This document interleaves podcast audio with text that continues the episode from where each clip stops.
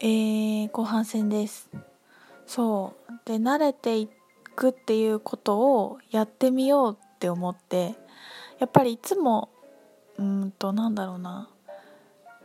ポジティブ度30%ぐらいが 私ベースだったんですよね。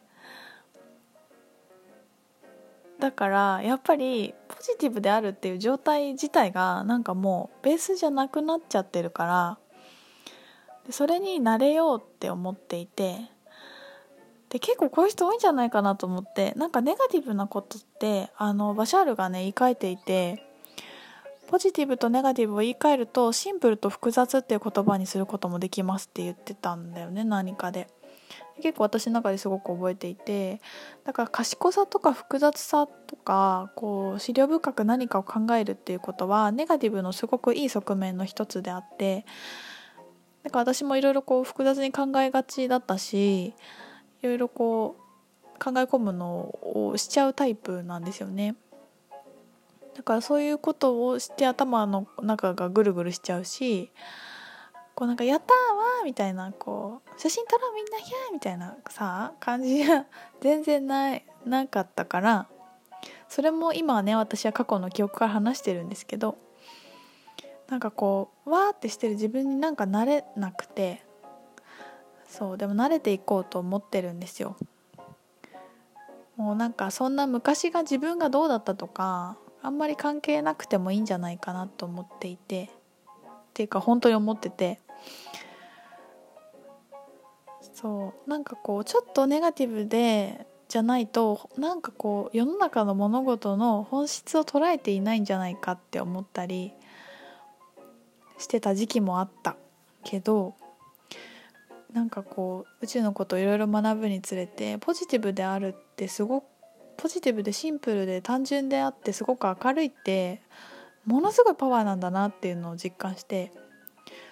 なんかそうなりたいとかっていうよりもそういう要素をもっと自分の中で使いこなしたいっていう感じがあって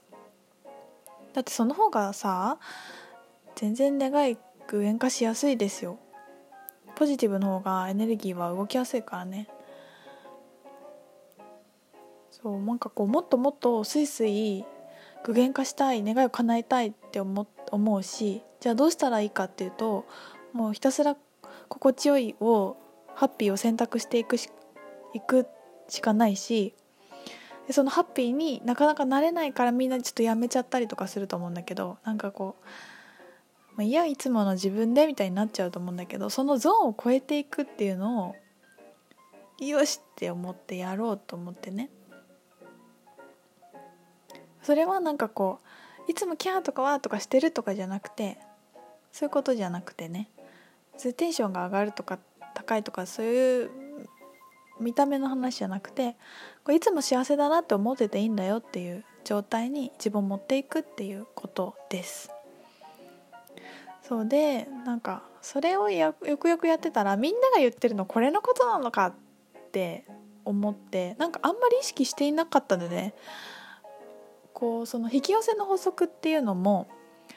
この間ね勉強しに行ったんですけどちゃんと。要はまあその同じ周波数で引き合うのは当たり前でしょって思ってて私終わってたんだけどまあもちろんそうなんだけどえっ、ー、と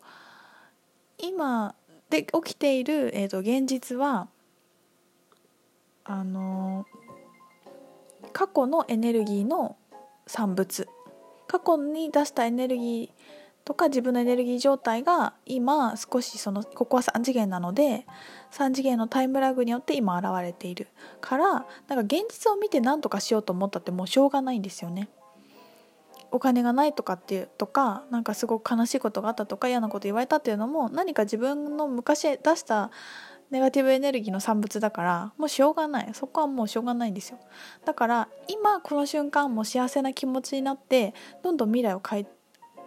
変えていくしかない。てかそういうもの。だから自分の今の状態がすごい大事だよっていうのを言っていて。そうすると、まあ、自然と未来がどんどん変わっていくよっていうことなんですよね。めっちゃくちゃ簡単に言うと。だから結構言われている言葉として現実を見ないっていうのは引き寄せの法則でよく言ってて。それはなんか結構気持ち楽になりますよね。この状態をなんとか打破しないとってやってもあんまり意味ないっていうか。もうほっといてちょっともうカフェとか行ってわーってリラックスした方がもう未来は断然良くなるよっていう話です。で例えば何かこう自分を愛するとか体の声を聞くとかご自愛とかいろんな言い方を地球の声を聞くとかさいろんな言い方をみんなしていろんなことをやってるんだけどまあ要はそういうこと。どうやってこの瞬間自分を幸せに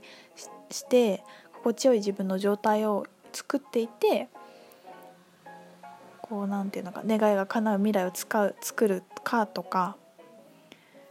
未来をスムーズに良くしていくかっていうことなんですよね。なんです。っ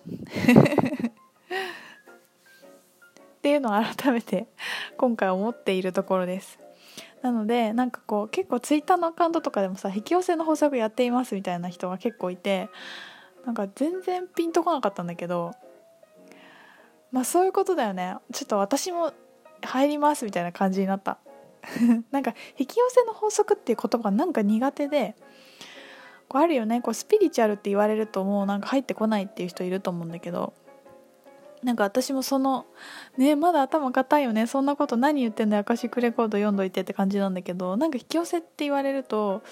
へえみたいな感じで飛ばしちゃうトピックスだったんだけど